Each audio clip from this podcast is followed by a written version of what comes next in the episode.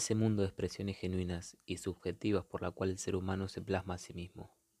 Es quizá la creación más hermosa del humano, con tantas ramas para disfrutar como la música, el baile, la escultura y muchas otras que quedan a criterio del individuo. Hay personas que consideran desde un automóvil hasta un inmenso bosque como símbolos artísticos. En este mundo se intenta plasmar emociones y sentimientos, logrando su cometido sin problema alguno. Obviamente no a todos les llega de igual manera el mismo cuadro, la misma canción o la misma coreografía, pero tal vez sea esa la mejor parte del arte, que tenga la facultad de ser totalmente abierto a los sentidos individuales, a la percepción que tendrá la persona según el momento en que se encuentre. Algo así como las leyes, las cuales no se leen, se interpretan, el arte trasciende a través de la historia dejando miles de interpretaciones de tal canción, de tal obra de teatro y hasta innumerables hipótesis sobre la ideología de cierto artista, como pasa con Leonardo da Vinci, y qué tenía en la cabeza el día que retrató a la Gioconda. Y eso que no hablamos de los sentimientos del artista. ¿Qué sienten el bailarín y el músico al representar su obra ante los ojos del público? Es un mundo aparte. Sin lugar a dudas no es lo mismo vivirlo desde la butaca a vivirlo desde el escenario. Ahora bien, ya tenemos algunas bases y la idea de por dónde va este mundo tan loco y espléndido pero enfoquemos la mirada en un punto específico. ¿El arte es igual en todos los lugares del mundo? Claramente no. La percepción e interés del individuo varía según las costumbres e ideas que mame de su cultura. Esto quiere decir que la joven de la perla de Vermeer no pueda presentarse en un museo de Nueva Delhi. Obvio que no, el arte es arte en cualquier parte del mundo, pero quizá colectivamente no se lo vea de la misma manera que se lo hace en Occidente. Para hacer una diferencia más general, tal vez la más objetiva sea hablar del arte de Occidente y su, entre comillas, contraparte oriental, el cual incluye un gran abanico de influencias de varias culturas y religiones, entre los que cabe destacar el arte de China, el arte de la India, el arte coreano, el arte de Japón o el arte tibetano, cada uno de los cuales tiene significativas referencias del arte occidental y viceversa. Expliquemos una por una.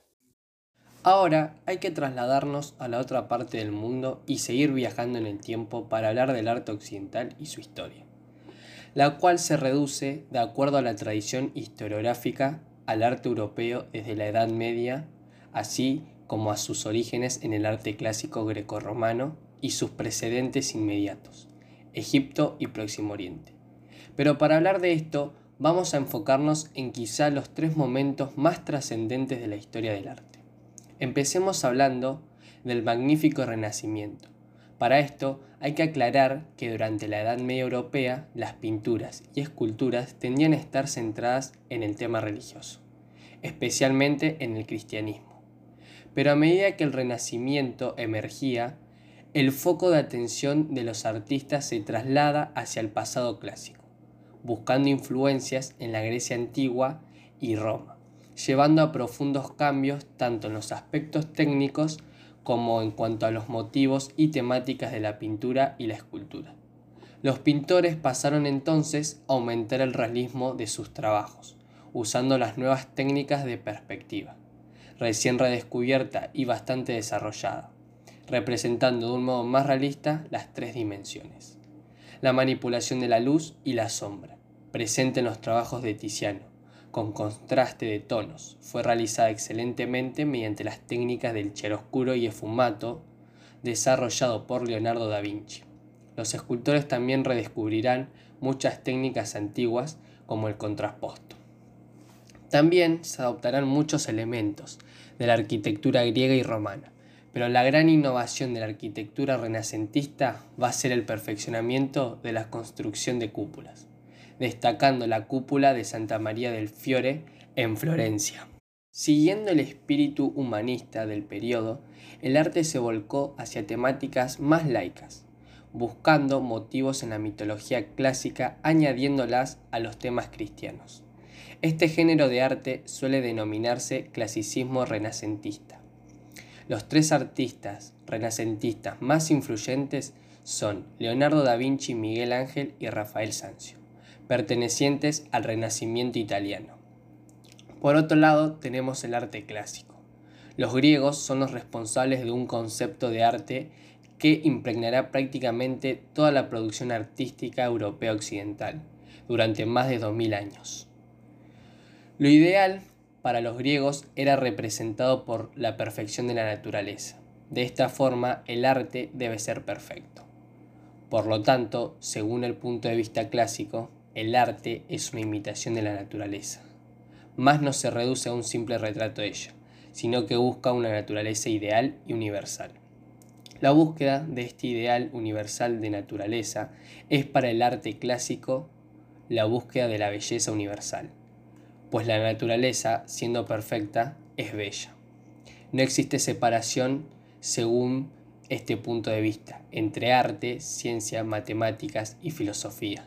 Todo conocimiento humano está destinado a la búsqueda de la perfección. Son responsables también de una serie de avances desde el punto de vista técnico de la producción artística. El arte griego por excelencia fue la escultura.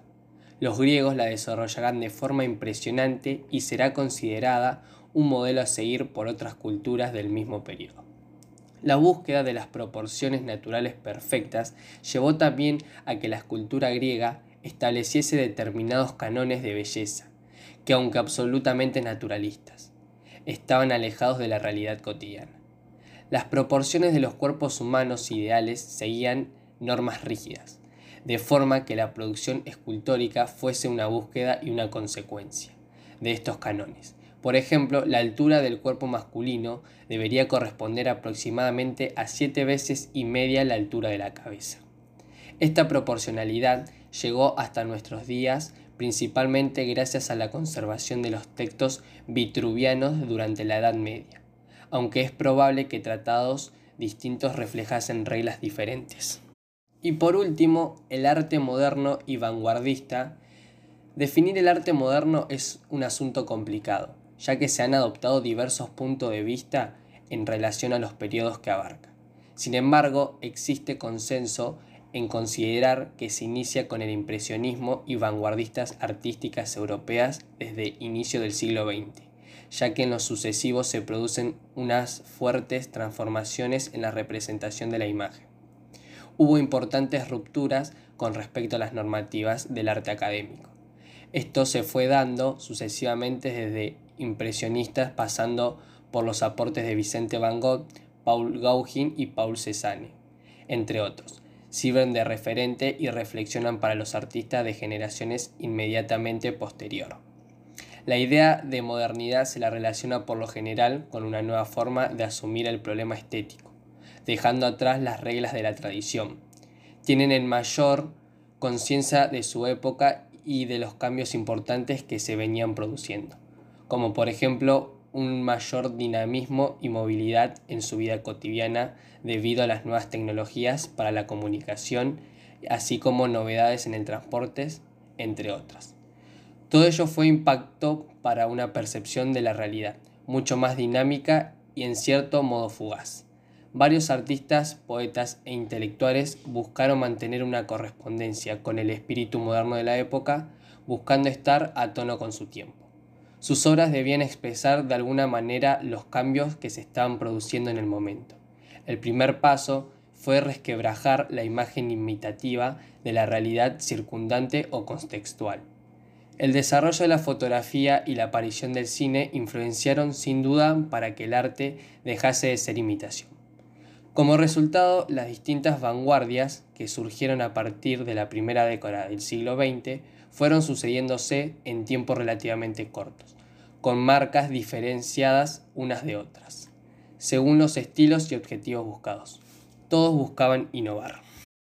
Con todo esto, ya plasmamos en lo que el tiempo nos permite, todas las facetas que puede tener el arte en distintas partes del mundo porque como se entiende, el arte es una construcción cultural aparte de individual. Tiende a variar según el lugar en el que te encuentres en el globo terráqueo. Para cerrar, demos un último pero corto ejemplo. La danza es una expresión del arte y cada país tiene su folclore, su danza tradicional, así como en la Europa oriental predomina danzas como la polka. En Cuba lo hacen los boleros, o en Puerto Rico el fenómeno urbano del reggaetón. Y nombramos regiones y países solo dentro de la cultura occidental. Hablando del arte chino, el más simbólico de la cultura oriental posiblemente, de sus orígenes se crearon objetos en bronce, jade y huesos, que recogieron el espíritu y efecto buscado en los rituales chamanistas. Estas formas de bronce y jade muestran por primera vez uno de los principios esenciales del arte chino, la síntesis entre el espíritu creador artístico y la función social y jerárquica a la que estaban destinados de su concepción. El primero de ellos se mostraba en la exquisitez de las formas, en el origen de los temas decorativos, tomando como paradigma la fuerza de la naturaleza y su acción sobre el espíritu humano, y en el gran conocimiento técnico de los materiales que ha caracterizado todas las formas artísticas. El de India se caracteriza principalmente por ser un reflejo de la compleja sociedad india, multiétnica y multicultural. Asimismo, tiene un carácter principalmente religioso, sirviendo el arte como medio de transmisión de las distintas religiones que han jalonado la India, entre ellas hinduismo, budismo, islamismo, cristianismo, etc. También hay que destacar como rasgo distintivo del arte indio su afán de integración con la naturaleza, como adaptación al orden universal, teniendo en cuenta que la mayor parte de elementos naturales, montañas, ríos y árboles tienen para los indios un carácter sagrado. El arte de Japón es desarrollado a lo largo del tiempo en diversos periodos y estilos que se han ido sucediendo de forma cronológica. En paralelo al devenir histórico, social y cultural del pueblo japonés, la evolución del arte nipón ha estado marcada por el desarrollo de su tecnología y siendo una de sus señas distintivas el uso de materiales autóctonos. Como en, el arte, como en el arte occidental, las principales manifestaciones artísticas han tenido su origen en la religión y el poder político. En el arte coreano se incluyen expresiones en caligrafía, música, pintura y cerámica, a menudo caracterizados por el uso de formas naturales, la decoración de las superficies y el uso de colores definidos o sonidos. Las expresiones del arte coreano más antiguas que han llegado hasta nuestros días se remontan a la edad de piedra y son trabajos fechados hacia el 3000 a.C. Los mismos son esculturas votivas, aunque recientemente se han descubierto petroglifos. A este periodo inicial le siguieron estilos artísticos diversos, diversas características de cada dinastía y reino coreano. Los artistas coreanos a veces modificaron la tradición las tradiciones artísticas chinas con, una preferencia por la elegancia simple, la pureza, la naturaleza y la espontaneidad. Y por último, el tibetano, desde los diseños de diseño de muebles pintados a murales elaborados en los edificios religiosos, la gran mayoría de las obras de arte que se conservan fueron creados antes de la mitad del siglo XX y están dedicadas a la representación de temas religiosos. En su mayor parte es la pintura sobre tela o murales. Este arte puede ser estudiado en términos de influencias que han contribuido a lo largo de los siglos, desde otra China, Nepal, India y los estilos sagrados. Con todo esto, ya plasmamos en lo que el tiempo nos permite todas las facetas que puede tener el arte en distintas partes del mundo. Porque como se entiende, el arte es una construcción cultural aparte de individual tiende a variar según el lugar en que te encuentres en el globo terráqueo. Para cerrar, demos un último pero corto ejemplo. La danza es una expresión del arte y cada país tiene su folclore, su danza tradicional. Así como en la Europa oriental predominan danzas como la polka, en Cuba lo hacen los boleros o en Puerto Rico el fenómeno urbano del reggaetón. Y estamos nombrando regiones y países solo dentro de la cultura occidental.